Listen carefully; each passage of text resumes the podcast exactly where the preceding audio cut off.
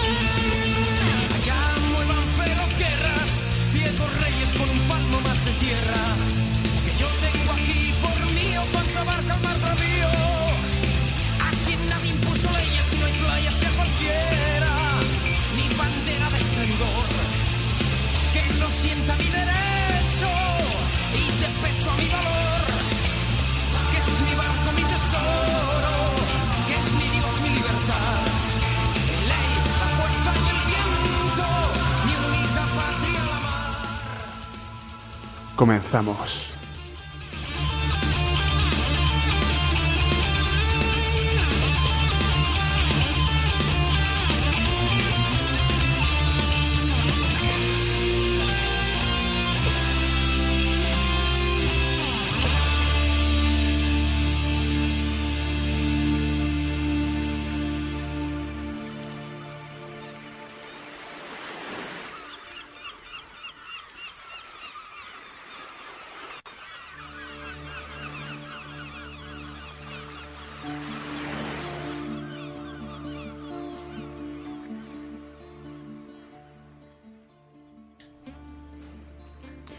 Puede decirse que la historia de España en los siglos XIX y XX se ha visto marcada por los pronunciamientos militares.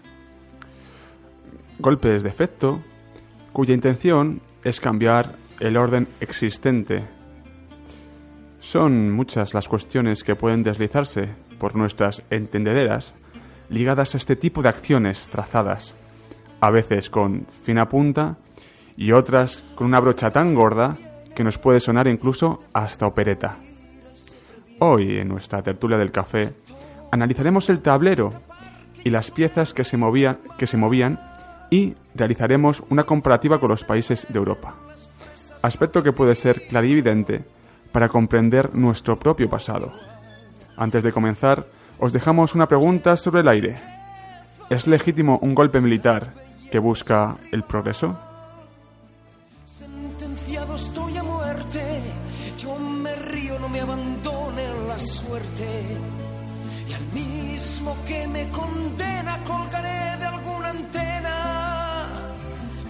Su propio navío, y si caigo que es la vida, por perdida ya la di.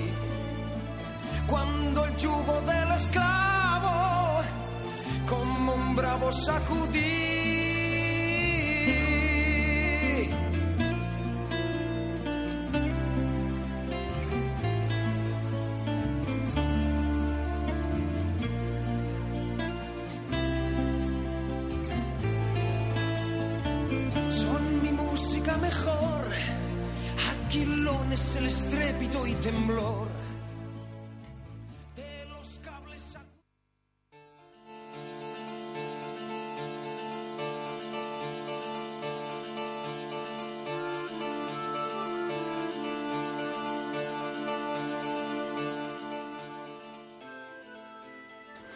Buenas tardes, queridos oyentes.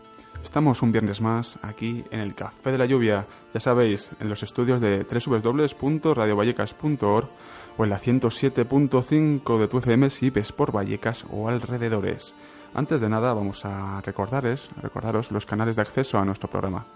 Estamos en Twitter, arroba caflluvia, arroba también en Facebook, www.facebook.com barra café de la lluvia, www.facebook.com barra café de la lluvia. Además, tenemos una dirección de correo electrónico, el café de la lluvia arroba gmail.com, el café de la lluvia arroba gmail.com.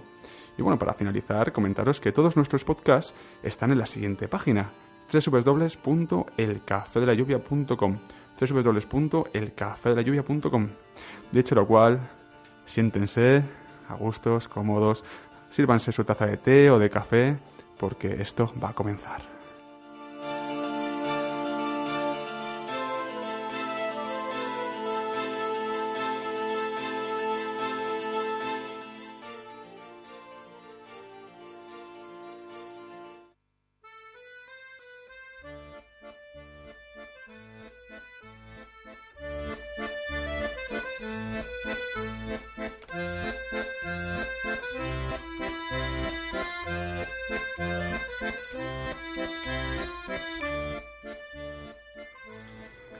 La tertulia del café.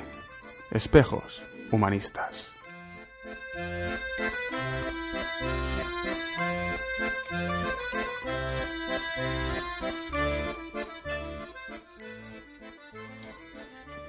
Vamos a comenzar a presentar a nuestra mesa. Tenemos a Antonio Cristóbal. Hola Antonio, muy buenas tardes. Muy buenas tardes, un placer estar aquí otra vez. Gracias por venir Antonio. Miguel Conde, buenas tardes. Buenas tardes. Miguel eh, Javier Solís, buenas tardes. Hola, muy buenas tardes. Hay risillas en el estudio, ya nos dirán de qué se están riendo en esta ocasión. Miguel, acércate un poquito más al micro, porfa, que Sí. se te oye. Ahí estamos. ¿no? Perfecto. Y bueno, hoy vamos a hablar de un tema, chicos, que puede ser bastante políticamente incluso incorrecto en muchas ocasiones, ¿no? Es el tema de los pronunciamientos militares en la historia de España en los siglos XIX y XX. Y bueno, antes de nada, voy a poner un- una pieza musical que nos ha recomendado nuestro amigo aquí presente, Javier Solís. A ver qué, qué os parece. Y luego, Javier Solís, nos comentas un poco de dónde viene esta pieza, ¿de acuerdo? Vamos allá.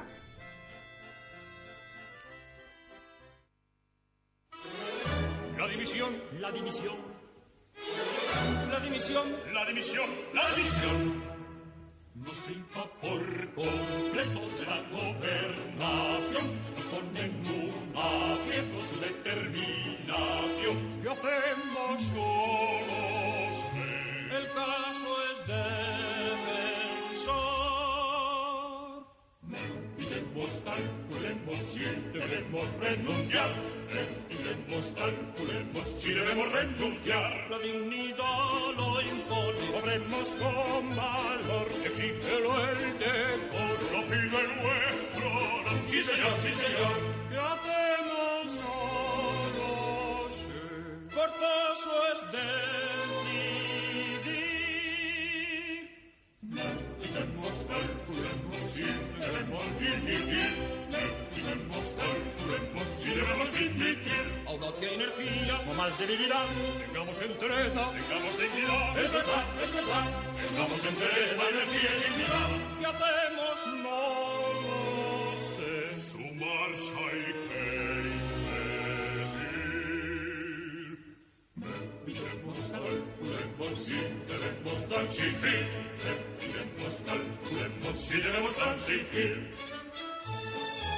Eso sí. Eso no. No lo sé. ¿Qué sé yo? ¿Qué no jamás. ¿Para qué? ¿Qué sé yo? No lo sé. Compañeros, compañeros, se salvó la situación. Hoy decido complaceros con mi determinación. Sepamos pues la decisión. Decid cuál es vuestra opinión.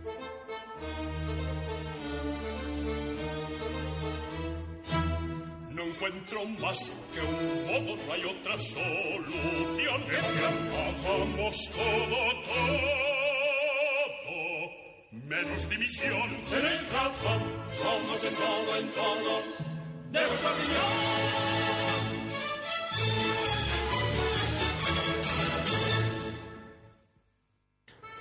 Ahí teníamos esta pieza, Zarzuela, Javier, es una, una obra ¿no? de, Robert, de Ruperto Chapí, la polca de la dimisión del rey, el que rabió. Coméntanos un poco por qué has elegido esta pieza musical para el día de hoy. Sí, bueno, como, como bien comentabas, es, es un fragmento, es del primer acto del, del cuadro primero. Ese, esta parte de la, la polca de la dimisión y pertenece precisamente a la, a la zarzuela del rey que rabió, ¿no? Una zarzuela de Ruperto Chapí de, de 1891. Ujú. Y es curioso porque es una sátira política, toda la, la zarzuela. Está ambientado en un, en un país ficticio, pero se está refiriendo a España, ¿no? Además a la España del momento. Y es justamente una, un fragmento en el cual hablan, eh, se reúnen ¿no? los felicidades generales y políticos de- del país hablando en relación a- al rey. Y entonces to- al principio toman la, la decisión de, de que tienen que dimitir. Entonces empieza luego poco a poco a pensar ¿no? en las razones y, y al final se acaba- acaban dándose cuenta pues que, que no, no les sale a cuento tampoco dimitir y hay que buscar otra manera ¿no? para poder conseguir algún tipo de cambio. ¿no? Y es un poco la situación que se daba entonces en España, que se dio además a lo largo de todo el 19, porque esto ya es a finales, pero a lo largo de todo el 19 sucede así. Y lo mismo que también pasa hoy en día, ¿no? que aquí no dimite nadie pese a, a meter mucho la pata. Sí, seguimos con vicios parecidos, ¿verdad? Eh, bueno, vamos a comenzar un poco con el esquema que, que habíamos marcado en esta ocasión. Un esquema que realmente ha habido más golpes de los que os puse en el guion, o ha habido más golpes, pero, pero bueno, claro, es que es muy difícil abordar todos y lo que quiero que los oyentes sepan es que no vamos a dar una explicación de manual de los golpes, sino que vamos a realizar un, bueno, pues una mirada reflexiva sobre los mismos, analítica, para sacar conclusiones, porque claro, hablar de un golpe tú tienes un manual y puedes ver lo que pasó realmente, entonces mm, mejor es ir un grado más allá eh, y sacar conclusiones de ello. Vamos a poner de fondo a Isaac Albenic, Cantos de España, para ambientar un poco esto y ahora mismo empezamos ya a hablar del tema.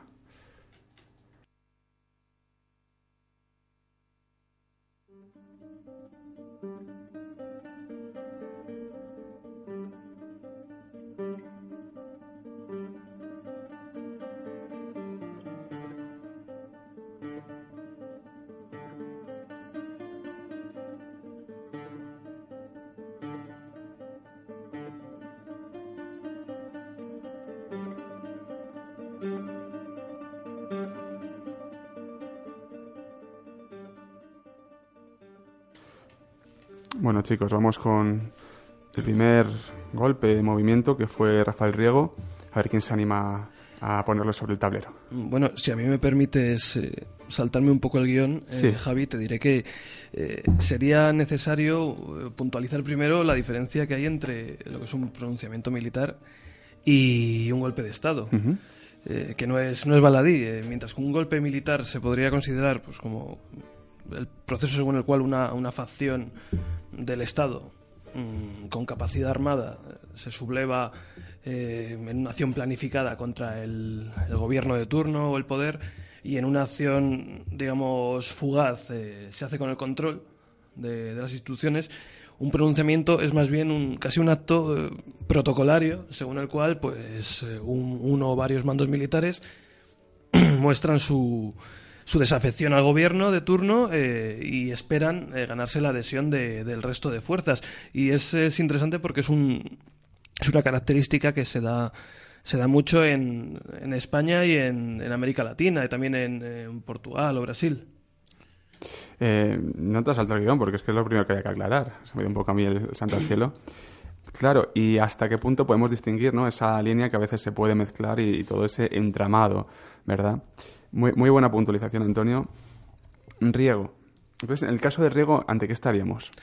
El, Rafael Riego. el, el pronunciamiento, esto es un pronunciamiento como tal, de Riego eh, en Cabezas de San Juan, eh, en 1820, está un poco, eh, por ponerlo en, en común con, con el, el contexto europeo, se ubica en ese cuadro de, de esos ciclos eh, revolucionarios liberales que se empiezan a dar pues, eh, en, la Europa de, la Restauración, del Congreso de Viena que pues, eh, podría ser 1820, 1830, 1848, pues en España tiene eh, su primer escenario eh, con, este, con este pronunciamiento que da lugar al, llamado trienio liberal, en el cual el, rey Fernando VII se ve obligado pues, a, aceptar el, el juego constitucional y digamos, abandonar la- las políticas absolutistas. Es, es interesante porque bueno, se habla de ciclos revolucionarios en Europa, realmente en España eh, en este momento no es así, es por iniciativa del ejército eh, cuyas características ahora comentarán los otros contertulios.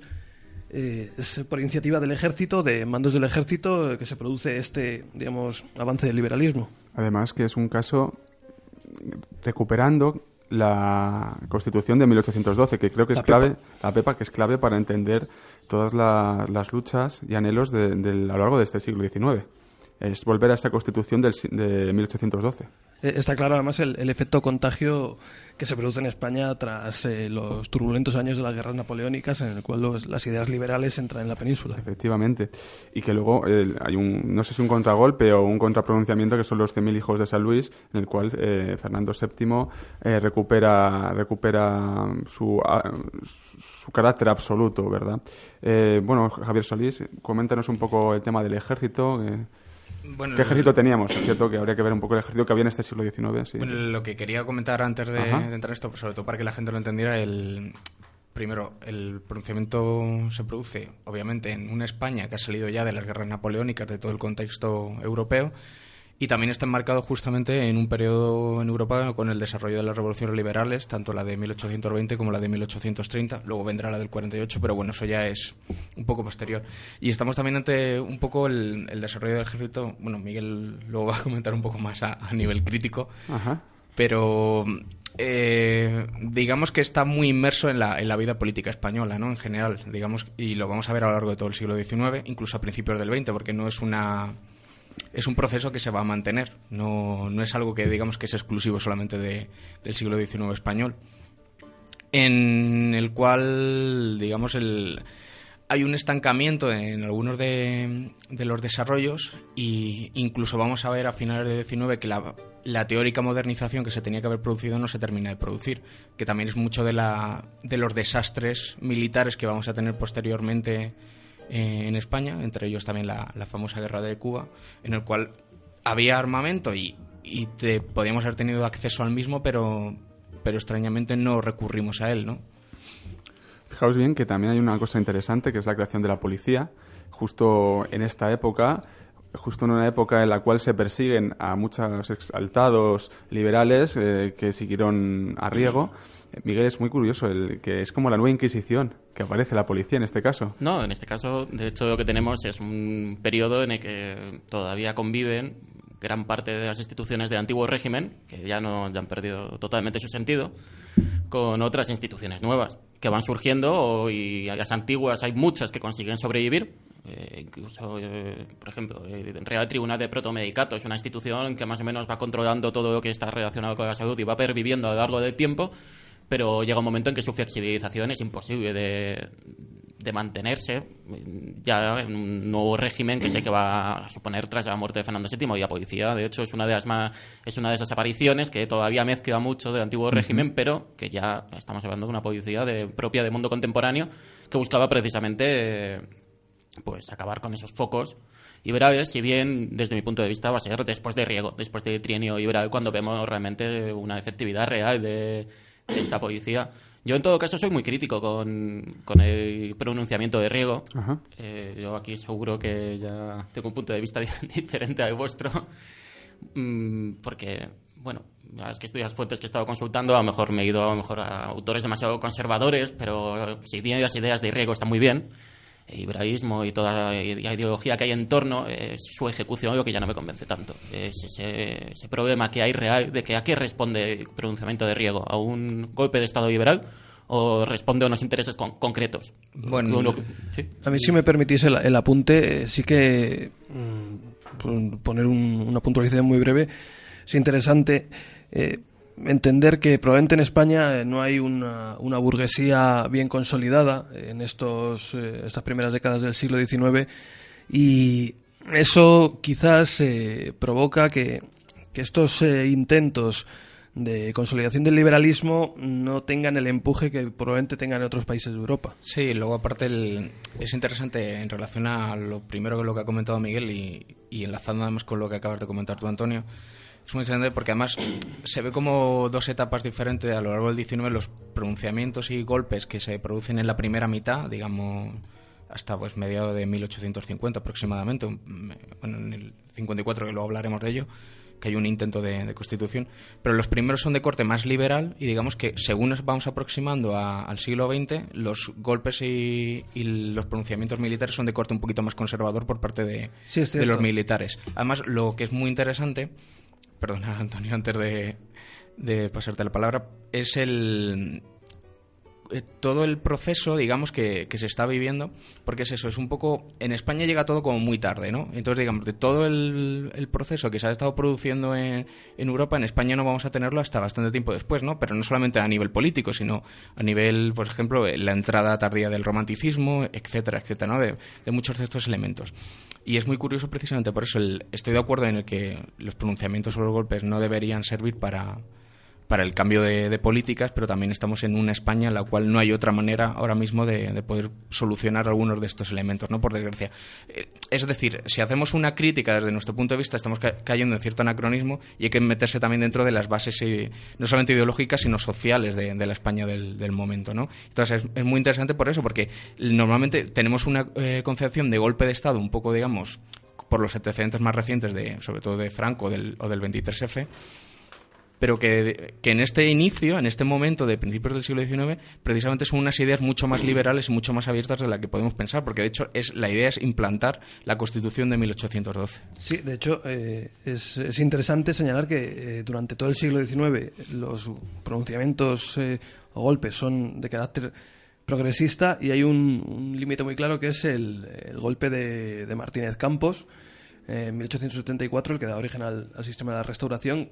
Ya a partir de ese momento, todos los movimientos militares en este sentido son de carácter más, eh, digamos, involucionistas.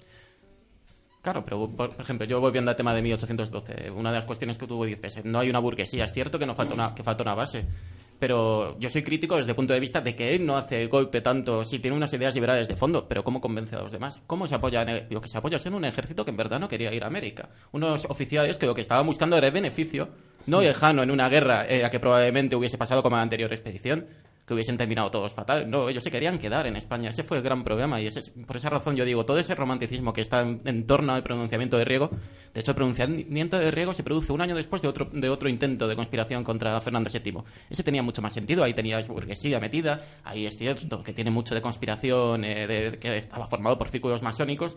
Ese, ese golpe sí que tenía un ideario mucho más profundo que, por ejemplo, que tenía Riego que yo no diría que es un, un oportunista, pero lo cierto es que al final lo que se aprovecha no es de personas que tengan una ideología detrás en favor del liberalismo. No, son personas que lo único que quieren es su propio beneficio personal, que es no quiero ir a América, no me quiero ir a esos barcos, no quiero ir a atravesar el resto del mundo, quiero tener mi beneficio aquí y ahora. Hay división de, opiniones, por lo que, como vemos, está bien este debate histórico y político sobre el tema de, de riego. Vamos a avanzar un poquito más en, en la senda del tiempo, porque bueno, también hay un, hay un motín en la granja de San Ildefonso. Ese es un motín, ¿de acuerdo? ¿Me podéis eh, bueno, describir un poco qué, qué ocurrió y qué se reclamaba? Porque volvemos a lo mismo. ¿A qué, qué se reclamaba en este caso? Estamos hablando ya de, mm, del año 1836. En, en fin, ¿qué, qué, pa- qué pasaba en ese momento? Pues mira, en este caso, eh, yo aquí sí que considero que lo que se produce es un, es un golpe de Estado, ya que eso es un amotinamiento de, de la guarnición de, de Palacio en la, en la granja de San Ildefonso. El, el objetivo que tiene este bueno este motín que también está relacionado con temas de problemas de cobro por parte de la guarnición o sea ahí el tema monetario está detrás eh, esto es muy esto es muy español. Eh, en cualquier caso el- eh, lo que se, se busca y se, y se consigue con, con este golpe militar es derogar, derogar el, el Estatuto Real, que era pues, una especie de carta otorgada al, al estilo de, de las que se venía aplicando también en la, en la Francia de, eh, de Luis Felipe de Orleans y, y volver a aplicar, eh, si se podía, pues la, la Constitución de 1812, cosa que al final no ocurre, pues se aprueba una nueva Constitución, que es la, la de 1837. Miguel. Bueno, yo aquí vuelvo a lo que decía al principio. Aquí yo más que un golpe de Estado lo que veo es como una, per- una pervivencia de, eh, en España de antiguo régimen y de todas las instituciones de antiguo régimen. Yo no llamaría tanto un golpe de Estado desde nuestra concepción de Estado liberal o de Estado moderno, incluso del tipo de golpe de Estado que, hace, que autogolpe que hizo Napoleón, sino estoy pensando más bien en aquellos golpes que se hacían en la edad moderna, en que básicamente el golpe era secuestrar a la persona real. Y entonces, en el momento que tenías al rey, ya dominabas la política. Y esto se hacía en Francia, se hizo en, aquí Juan José hizo lo mismo en España, en Francia lo hicieron, lo intentaron hacer en la fronda.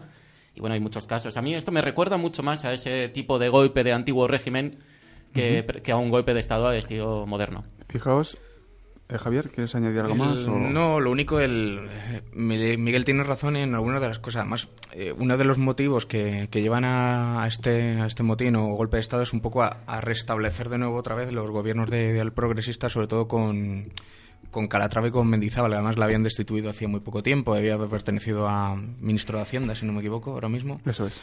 Y bueno, es un poco la, la línea esta. Si os doy cuenta, al final son como diferentes facciones entre progresistas, moderados, eh, conservadores, que se van moviendo un poquito por intereses y van utilizando un poco a los generales, que, que son un poco la cabeza visible, y además sobre todo porque tienen prestigio y pueden tirar un poco de, de la sociedad para, para poder moverse o tratar de imponer un poco estas medidas. Que además este proceso se va a ir manteniendo hasta prácticamente el turnismo después de Sagasta y de Canova, que al final lo que van a hacer es eh, de facto lo que se estaba intentando hacer antes a, nivel militar, con implantaciones, con golpes y, y pronunciamientos, sí, a nivel político, ¿no?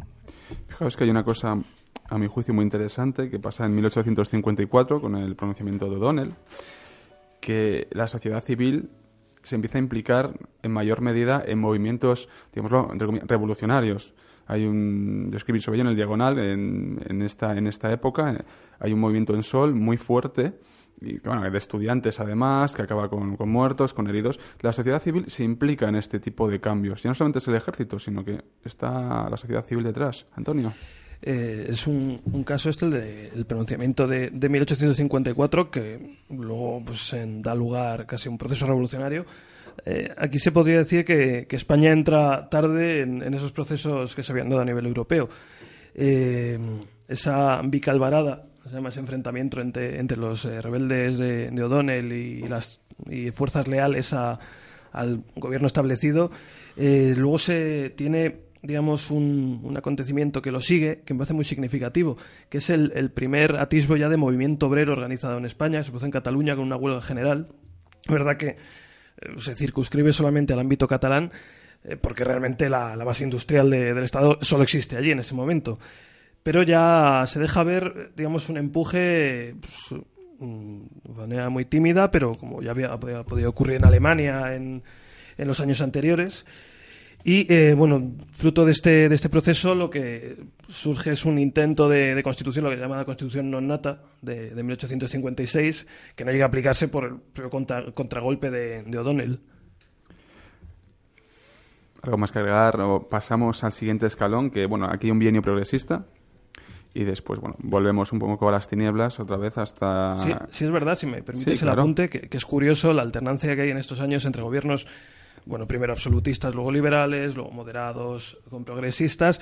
Aquí parece que cada vez que llega un- una nueva fuerza al poder, intenta aprobar una constitución nueva. Pero había cambios reales. Eh, quiero decir que sí que se notaba mucho el cambio. No es como un turno muy claro, sino que había cambios reales en, en Sí, de libertad hecho, de prensa. Cada en- uno de los gobiernos que intenta imponerse, tanto moderados, liberales, progresistas, eh, las diferentes facciones que hay, porque son bastante variadas, aunque en general a nivel académico los englobemos. Pero además cada uno intenta imponer su propia constitución, ¿no? Con sus propios ideales, además muy marcados uno, uno respecto a otro. Ahí sí que se nota una gran diferencia en ideales. Y además hay, un, hay una cuestión importante que, que se viene tratando durante todo este periodo, estos años, que es la cuestión de dónde reside la soberanía. Que es un, un elemento central en, en la cuestión de la revolución liberal. Si la soberanía reside en el rey, si hay soberanía nacional, si, una, ya que es un experimento así español un poco curioso, que es lo de la soberanía compartida entre las cortes y el rey, que Eso lo vemos muy bien luego ahora en La Gloriosa, además, en este estallido de 1868.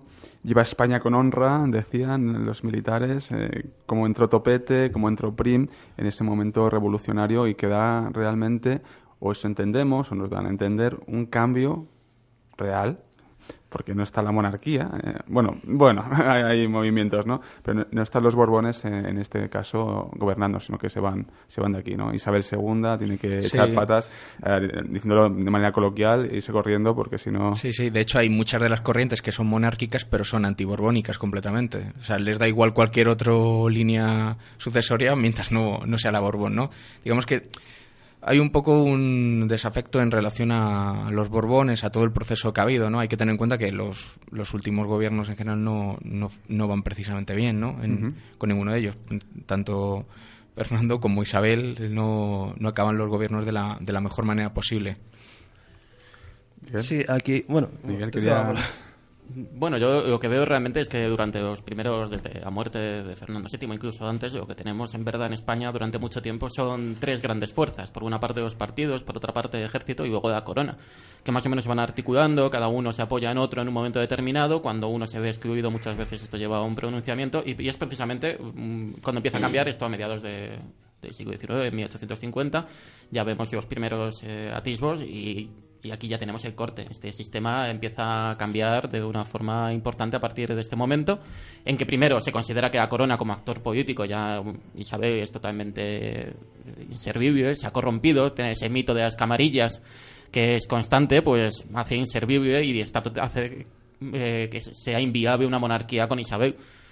Eh, ¿Funciona y no funciona los experimentos posteriores? Bueno, eso habría que ver. Lo que no hay duda es que ya adelantando el siguiente a Canovas y al turnismo, lo que intentan sobre todo Canovas y todos ellos es excluir a un tercero que hasta entonces había jugado un papel muy importante, que es el ejército. Por esa razón yo veo que el ejército después se hará conservador. Pero bueno, El- también yo creo punto. la línea de, de que el ejército se vuelve un poquito más conservador el- se ve también mucho en, en todo el proceso revolucionario que hay en, en Europa, no solamente en Europa, sino en América también, con el desarrollo de las revoluciones americanas, luego la guerra civil que, que se produce en América, y luego también un poco por los procesos influidos obviamente por el romanticismo, como son la unificación alemana e italiana también, y todo el desarrollo del movimiento obrero, ¿no? Que el- también el desarrollo a finales de siglo, sobre todo de la Comuna de París, el, todos los grandes eh, antecedentes un poco de los grandes partidos de masa que se van a ir produciendo también y que van a ser tan influyentes sobre todo a principios del siglo XX, obviamente hoy, hoy en día, pero bueno, ese es otro, otro caso diferente porque hay otras fuerzas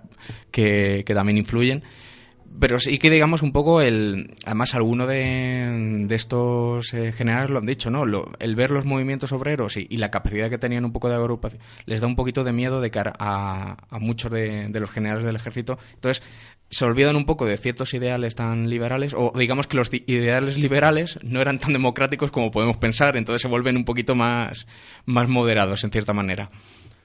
Sí, es, es interesante además que a partir de, este momento ya, una vez que se producen, pues, eh, como veremos ahora, el golpe de, de 1874, sí que eh, hay, un intento, yo creo que, como bien ha dicho Javi, muy, ligado a esa irrupción del movimiento obrero y la inquietud que genera, ya de dotar definitivamente de estabilidad al, al Estado. Y es curioso porque pues, luego, por muy mm, involucionista, muy pues, eh, conservador que nos pueda parecer el sistema del turnismo, de hecho consigue, consigue dotar durante unas cuantas décadas de, de cierta estabilidad al, al, sistema político español. Bueno, volviendo a, a este punto de conservadurismo militar, yo creo que también es una cuestión de, de- de generaciones y de, y de referencias. De generaciones, tanto en cuanto a los primeros militares de la época eh, de, de Riego y de principios del siglo XIX son, se consideran ellos mismos un poco herederos de aquellos reformistas del siglo anterior, de todos aquellos que habían sido como la vanguardia de lo que era la monarquía y después el primer Estado liberal. Se consideraban más o menos eh, a vanguardia de todo ese mundo, de ese mundo progresista. El ¿Qué hijo pasa? de la Constitución del 12. Precisamente. Y luego, ¿qué pasa? Que hay un cambio generacional y empiezan a mirar otras referencias. Ahí tenemos otras referencias eh, europeas. Y ahí ya lo que se preguntan es qué papel, no tanto es qué, qué- cuál, cuál tiene que ser a España, que tenga que ver en el futuro, sino más bien eh, cuál es el papel del ejército dentro de esta España. Y cuál es el papel que debe jugar. Y cuál es el estatus que tiene que tener. Entonces, claro, tiene una serie de referencias en países europeos que admiran, en los que el ejército juega una posición muy importante. Y sobre todo el, el cambio también en papel en parte del ejército de convertirse un poco en garante del orden social. Que hasta entonces no, no existía, ¿no? Realmente era un poco el ejército lo que intentaba era provocar el bienestar eh, a nivel social, en cierta manera, con el desarrollo de una constitución mucho más liberal que permitiera una serie de libertades a, ciertos niveles, obviamente, porque no se está pensando en el pueblo llano, realmente se está pensando un poco en, en quién se está pensando. Pero digamos que ahora cambia un poco el, desarrollo a finales de, siglo y además es muy interesante lo, lo que comenta Miguel. Un poco eso, ¿no? El, porque además se va a mantener a principios de, del 20, todo, toda, esa, toda esa mentalidad, por lo menos en el ejército español. Eh, bueno, ya hemos saltado realmente, nos hemos saltado a la gloriosa y hemos ido ya a, la a, bueno, a Casa Martínez, Pavía y Martínez Campos. Pavía por el- con el caballo, que no entró nunca con un caballo, pero llegamos a, a este punto. La gloriosa estuvo la Primera República, que hay que decirlo, y estuvo el breve reinado de, también de Amadeo de Saboya, que fueron los dos ejes un poco en los que se Sí, el, articuló... el sexenio democrático. Eso es, como se O revolucionarios, dependiendo de las fuentes que consultemos. Que ahí también están los historiadores, como muy bien decía Miguel Conde anteriormente. Bueno, pues llegamos a, vamos a pasar a Pavía y a Martínez Campos, pasamos al tema de Cánovas, que él no quería, en teoría, no quería realmente dar un golpe de Estado, sino que fuera de una manera por las urnas, o eso, hay un- corrientes que nos dicen esto, hay de todo, Sí, evidentemente. pero las circunstancias lo empujan. Por las circunstancias, y él la- las abrazó también, como no iba a abrazarlas, les da, le da esta oportunidad. Eh, aquí sí que hay un, lo que habéis comentado, empieza el conservadurismo. Aquí sí que es un momento que el ejército quiere volver a, otra cosa distinta. Es interesante porque al- cuando cae la, la República, de hecho, el golpe se da precisamente no para quitarle, digamos, todo. De hecho, le ofrecen a Castelar, que era presidente en, en ese momento, el mantenerse en el cargo y él niega completamente. Dice que él, si no es por, por acciones democráticas, que no se, no se va a mantener en, en todo el cargo. Y entonces, por eso se empieza a establecer y se pone el punto de mira en, en un general. Ahí es cuando empieza, yo creo, un poco todo, el, todo ese proceso. Sí, el mito que siempre se ha hecho en torno a Cánovas de que su objetivo último era precisamente que excluir al ejército como un actor político relevante o al menos eh, que tuviese iniciativa. Por esa razón siempre se dice que no quería ese, ese golpe de Estado. Precisamente lo que quería era más bien eh, presentar, si no fuese, al menos presentar de cara no sé si tanto a la, opinión pública como a la internacional, que eso había sido una transición desde un punto de vista político y no un golpe de Estado, pero sin duda alguna se adelantaron y a partir de entonces, pues bueno, intentó reprimir que esto no volviera a ocurrir. En cualquier caso, sí que, sí que se podría decir que se consigue el objetivo, en tanto que durante casi, casi 50 años, eh, digamos que el ejército permanece, permanece con una actividad circunscrita a las acciones militares, eh, no muy honrosas, por cierto. Pero sin, lu- sin lugar a dudas, eh, muchos años de este gobierno, del turnismo, hasta que el turnismo, el bipartidismo, se rompe. Se rompe. Estamos ya con Alfonso XIII, con Primo de Rivera. ¿Qué sucede en este caso? Porque aquí estamos viendo la parte también del ejército, bueno, dura, porque es un directorio militar lo que se está... En este caso, eh, yo creo que hay que hay que ligarlo mucho al contexto internacional. Es decir, es eh, año mil- 1923. Venimos, eh, Europa ha salido de la, de la Primera Guerra Mundial, eh, que entre otras cosas ha tenido un efecto eh, muy importante en uno de los contendientes, que es el estallido de la revolución bolchevique en Rusia. La primera aplicación digamos, real del socialismo que, que realmente genera un, un estado de, de pánico en, en muchos estados de Europa que todavía están debilitados por la guerra.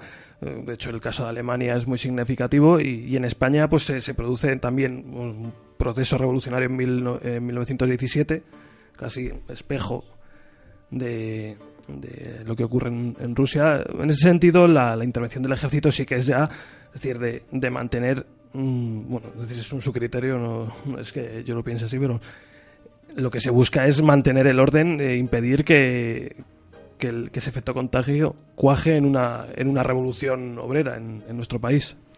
Hay una cosa interesante en un discurso de Primo de Rivera, es una carta realmente, como capitán general de la Cuarta Región, en la vanguardia, en Barcelona, el 13 de septiembre de 1923, que empieza a hablar de la decadencia de España en el 98, de cómo se está arrastrando ese sentimiento del 98 de la pérdida de las últimas colonias Sí. eh, en América, etcétera, hasta ese momento, hasta 1923. Ese sentimiento de derrota se arrastra. Dicen, hasta aquí hemos llegado. Tenemos ansias, tenemos ganas de poner a España en su lugar. Incluso habla de, bueno, que el tema de, África, cuidado con él, porque también estuvo anual, estuvo todo esto, y dice, es que España, a lo mejor se tiene que cerrar un poco más en, lo que es España, ¿no? Y, y, por cierto, muy interesante el papel que, juegan en este proceso la burguesía catalana, eh, la famosa Liga Regionalista, y, también eh, el, el papel del Partido Socialista, que se convierte en, la herramienta de control del régimen de, de la clase obrera. De hecho, es- está totalmente tolerado y, y bien considerado por Primo de Rivera. Bueno, es que habéis introducido un- una idea que me, me parece muy interesante, las derrotas. Las derrotas del ejército, esto influye mucho en los pronunciamientos, influ- influyó mucho en los, los de, en los primeros pronunciamientos, la, derrota de América, las derrotas a principios de siglo, después a mediados más o menos hace una política de prestigio, ya que, ya de, creo, que- creo que fue O'Donnell, no me acuerdo ahora mismo.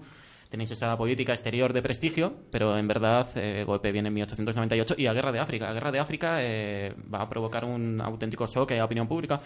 Teniendo en cuenta un- una cosa importante, el ejército español, como yo creo que casi todos los ejércitos, tiene pues tiene una actitud muy eh, colegiada. Quiere decir que todos se defienden entre ellos, todos Sí, se es corporativista. son totalmente corporativistas. ¿Y a quién echan la culpa? En 1820 se le echaron a las camarillas de Fernando VII, más adelante se la echan a Isabel y también a su círculo. Y empiezan a criticar a los partidos. Ellos son los culpables de todas esas derrotas. Nuestras incompetencias no son nuestras. Fíjate en el ellos. paralelismo que hay aquí eh, entre estos sucesos con lo que se produce en Alemania del mito de la puñalada por la espalda tras la Primera Guerra Mundial. Y además hay un cambio de concepción porque si os cuenta de es una mentalidad muy arcaica, esa la de pensar al principio de no, la culpa no la tiene el rey directamente, sino quien aconseja al rey, que eso es muy propio del 16 y del 17, y, y vemos luego el, el cambio de, claro, obviamente como los, los reyes, tanto Alfonso XII como Alfonso XIII, ya el peso que tienen es prácticamente nulo a nivel político, firman, pero, pero ya está, porque quien está llevando el control del gobierno, digamos que son eh, otra serie de generales o miembros vinculados a- al ejército, entonces ya directamente no se le puede echar. Entonces, ¿quién pasa a ocupar ahora un poco el cargo de culpa? Todo el- todos los grandes partidos, además el desarrollo de los grandes partidos de masa, sobre todo, ¿no? Y además, en relación a lo de Primo de Rivera, lo que estaba comentando antes, él primero en Barcelona y luego cuando también está en Valencia empieza a ver el peso precisamente tan grande que tiene el movimiento obrero y empieza ya a temer eh, y entonces toma la, toma la decisión precisamente de que tiene que actuar, porque hasta entonces él no era partidario de, de tener que intervenir directamente, ¿no? Sino la intervención del ejército tenía que ser de otra manera. Para es cuando cambia un poco de mentalidad. Sí, Miguel. Bueno, en el fondo, en el fondo es revivir un poco el antiguo problema. El ejército vuelve a aparecer como actor político y llega un momento determinado que yo creo que es cuando empieza a verse lo- los desastres de África y el expediente Picasso que dicen, bueno, son los partidos o la corona, pero alguien va a terminar cayendo y al final la corona se pone de acuerdo con el ejército y adiós al sistema. Tenemos que ir avanzando por el programa. Hay un punto, hay un intento de golpe en las que iba a dar pie a una segunda república. Eh, bueno, esto ocurre en el 17 de agosto de 1930, ese pacto de San Sebastián, que tiene una doble vía. Por una parte el ejército y por otra parte hacer una huelga, eh, el movimiento civil y el movimiento militar. Pero al final es fallido este, este movimiento. Pero sí que hubo un intento de golpe en, este caso que bueno es muy curioso ¿no? este pacto de San Sebastián que, que veía ya que bueno era el poner fin a la, a la monarquía de Alfonso Alfonso XIII y proclamar esta segunda república ahí estaban implicados pues el partido republicano radical estaba Manuel Azaña claro el grupo de acción republicana el, el partido radical socialista eh, incluso la derecha liberal republicana estaba Niceta Alcalá Sí. Zamora Miguel Maura Acción Catalana en fin había un montón de, de gente estaba implicándose en un movimiento para echar eh, civil y militar, ojo, porque todavía se contaba mucho con la fuerza militar para echar de, fuera de España Alfonso XIII. Sea, aquí hay además un, ya un contexto en el que eh, hay un digamos unas fuerzas republicanas, pero republicanas que no se circunscriben solamente pues, a un ámbito progresista, sino que pues, ya son más transversales, hay fuerzas más conservadoras, más izquierdas. Y hombre, sin ser, eh, digamos, eh, mayoritarias en el contexto de esa España de, mil- de 1930, sí es verdad que ya tienen un, un peso muy fuerte específico en las ciudades.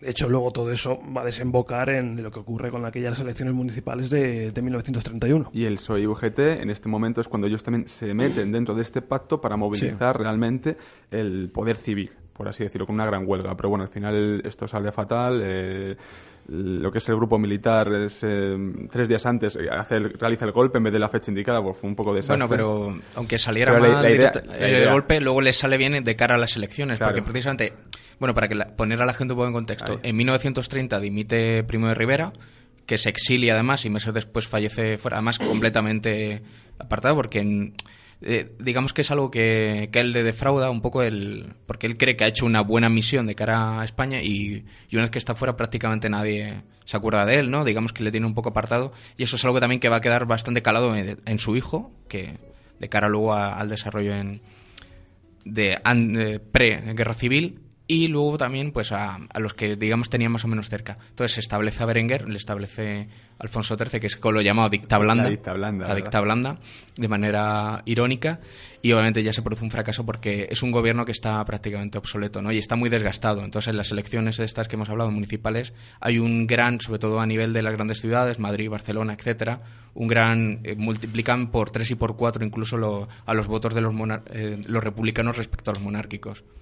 Miguel. Bueno, aquí hay un factor que también hay que tener en cuenta y es eh, el propio sistema de ejército, la nueva la propia estructura de ejército eh, va a provocar y va a promover muchos de estos golpes y sobre todo no tanto el golpe como la alienación de ciertos sectores de ejército contra el gobierno. ¿Por qué? Porque no hay forma de premiar o de ascender a una, una serie de cargos y en el momento en que no se ven satisfechos, pues mm, se revelan o se ponen eh, se pasan a la oposición.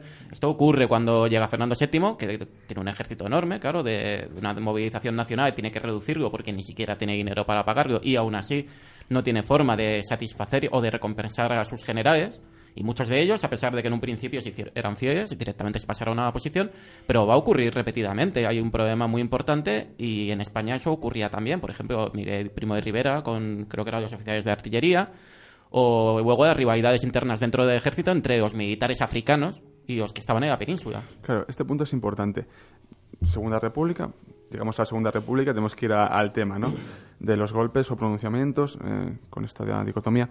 Segunda República y hay un golpe también de Estado. Está Sanjurjo, hay un golpe militar, en este caso, de la gente de África, concretamente. ¿Qué ocurre aquí? Después de, bueno, un gobierno, bueno, un sistema que es la, la Segunda República que dura muy poquito y que se divide en, en tres, en tres elementos principalmente, en tres gobiernos. En el último, que es el Frente Popular, en este caso es cuando estalla todo. ¿Qué sucede? Bueno, aquí tenemos la, la famosa San- Sanjurjada.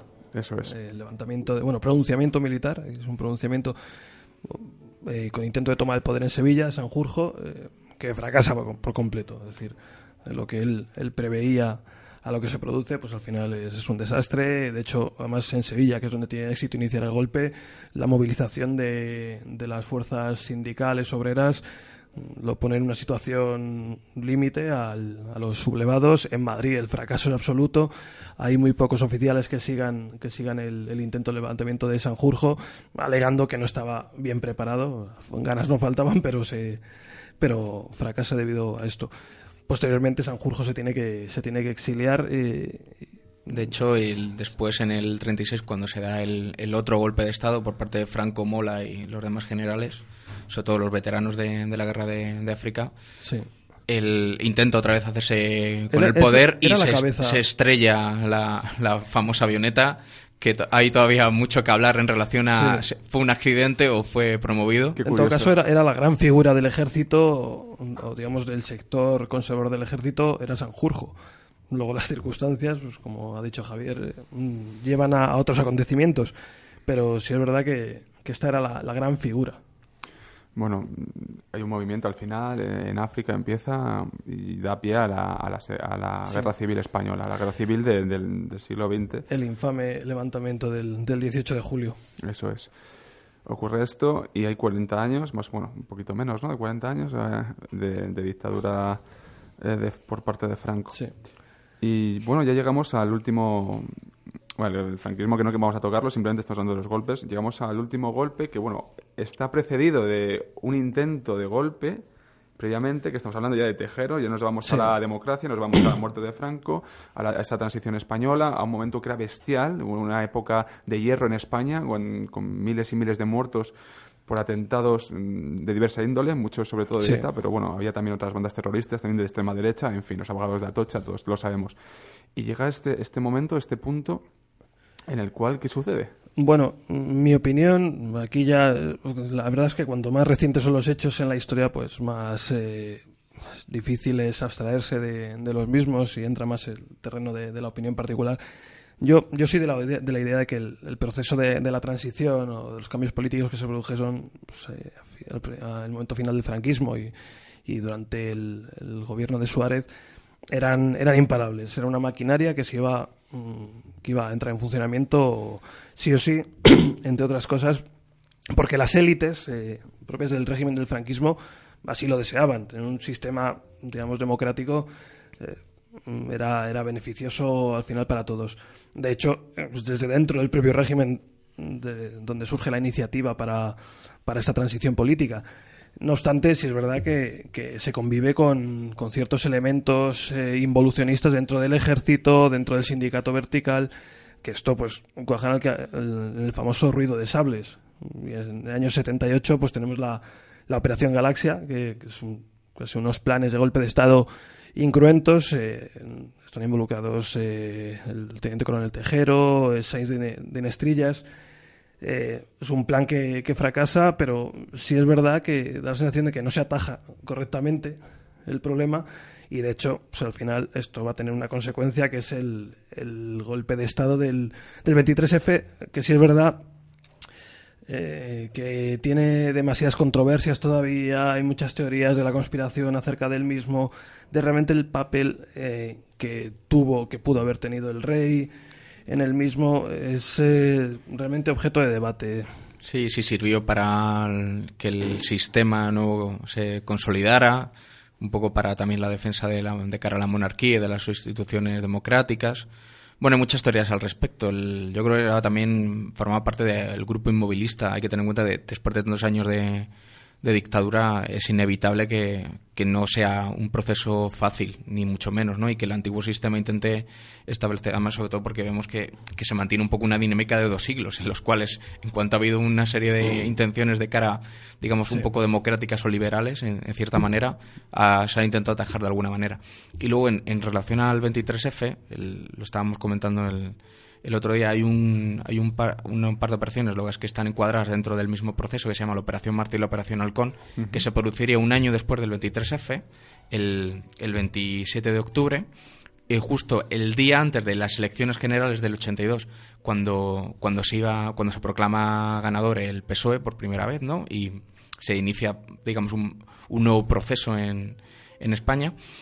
Y la, y la intención principal era la de hacerse con los pri- principales puestos, eh, a no solamente televisión y tal, cortar Madrid y de manera completamente sanguínea exterminar. Además había una lista también de, de personalidades importantes y demás eh, para acabar con ellas. Además eh, muy sangriento, no era como el 23F, que era tomarlo y luego ya tomar represalias posteriores, sino este era directamente ir a, a saco con el ejército. Tremendo, Miguel. ¿Algo que agregar? Bueno, Me interesaría, Mi- Miguel, una, una reflexión. Eh, el ejército hasta este punto todavía tenía fuerza. Digamos, No, no, y claro que tenía mucha fuerza. Sí, yo- yo Política. Estoy, estoy totalmente con lo que dice Antonio. Lo que pasa es que cuando se muere Franco, lo que tienes es todos muchos sectores que quieren, eh, de- después de muchos años de inmovilismo, porque franquismo los últimos años es de inmovilismo, por- simplemente porque se sabe que el régimen está en decadencia y no va a sobrevivir. Bueno, y porque está Franco. Y porque no es justo, porque Franco se está, se está muriendo. ¿Qué va a ocurrir ahora? Y entonces tiene sectores y la propia élite que ha mantenido ese sistema hace tiempo que quiere cambiarlo. Es consciente de que no puede sobrevivir. Pero es que económicamente tampoco van a sa- salir beneficiados. Los grandes financieros y los grandes industriales de este país tenían una serie de objetivos que estaban más encuadrados en las dinámicas occidentales, en la Unión Europea, que lo que era eh, el antiguo régimen. El antiguo régimen se habían beneficiados muy pocos, entre ellos el ejército, que no es que eh, estuviese en contra, de- no todo el ejército estaba en contra de los cambios, pero sí que veía peligrar su posición. No, no, no es de extrañar dentro de esto, aunque parece que hoy en día, pues eh, en estos eh, debates interesados que se hacen sobre la transición, eh, cuando se dice que es que fue casi un milagro que se convenciera a las cortes franquistas de la conveniencia de, de la reforma política, yo pienso que no tiene nada de milagroso, que es que había mucho interés, incluso los procuradores de las cortes franquistas, en que la situación cambiara hacia un régimen democrático. Y el desarrollo de los tecnócratas y demás. Bueno, chicos, muchísimas gracias por acudir a esta mesa siempre tan interesante en la que uno aprende mucho. Yo aprendo mucho a vuestro lado, de verdad. Javier, a los tanguillos no va a dar tiempo, lo siento mucho por los oyentes. Pero bueno, Bueno, lo guardamos para otro día. Para otro día. Que siempre hay oportunidad. Así que nada, gracias Antonio, Cristóbal, Nada, gracias, gracias a ti. Todo lo bueno se acaba. Miguel Conde, muchas Gracias. Javier Solís, muchas gracias por acudir hoy. a- Nada, a ti, muy buenas tardes. Hasta, hasta pronto, buenas tardes.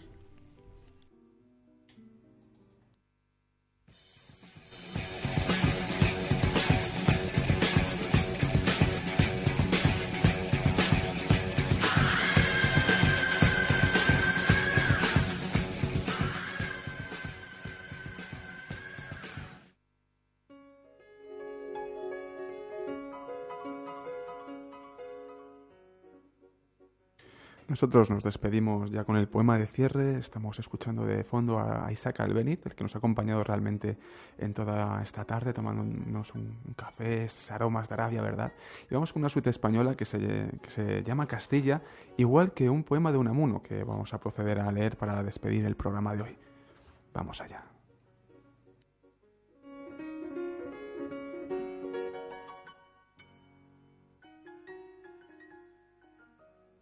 Castilla.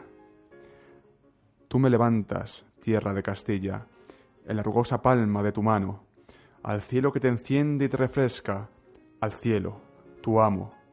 Tierra nervuda, enjuta, despejada, madre de corazones y de brazos, toma el presente en ti, viejos colores de noble antaño. Con la pradera cóncava del cielo, lindan en torno tus desnudos campos, tiene en ti cuna el sol, y en ti sepulcro, y en ti santuario. Es todo cima tu extensión redonda, y en ti me siento al cielo levantado. Aire de cumbre es lo que se respira aquí, en tus páramos. Ara gigante, tierra castellana, a ese tu aire soltaré mis cantos. Si te son dignos, bajarán al mundo desde lo alto.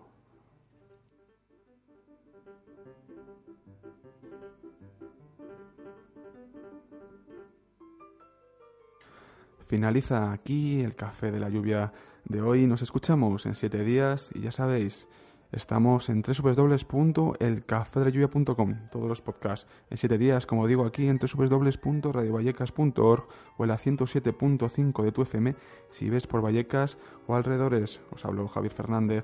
Nos escuchamos la semana que viene.